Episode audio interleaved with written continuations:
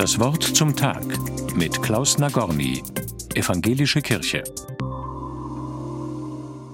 Sich zurückzuziehen, das muss kein Zeichen von Schwäche sein. Als die neuseeländische Ministerpräsidentin Jacinda Ardern neulich angekündigt hat, sie habe keine Kraft mehr, ihr Amt auszuüben, dass sie sich darum zurückziehen werde, da habe ich das als ein Zeichen von großer Souveränität empfunden. Sie habe alles gegeben, hat sie gesagt, nun aber sei ihre Energie aufgebraucht. Ich kenne das aus der Bibel. Von Jesus wird immer wieder erzählt, dass er sich nach den vielen anstrengenden Begegnungen mit Menschen, die seine Nähe gesucht haben, zurückgezogen hat. In den ältesten Berichten über seine Tätigkeit, den Evangelien, heißt es, an solchen Tagen sei Jesus oft in aller Frühe aufgestanden und an einen einsam gelegenen Ort gegangen. Ständig sind ihm ja die Leute in Scharen nachgelaufen, wollten ihn sehen, hören, ihn berühren. Irgendwann hat er dann aber Ruhe gesucht, auf einem Berg, in einem Garten oder am Rand der Wüste.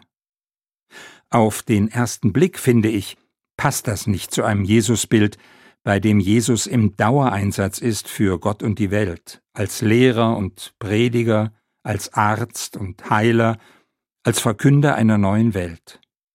Bei genauerem Hinsehen aber wird mir klar, wie wichtig für ihn solche Unterbrechungen gewesen sind. Denn die Kraft und die Dynamik, die von ihm ausgehen, haben ihre Quelle in einer großen Tiefe.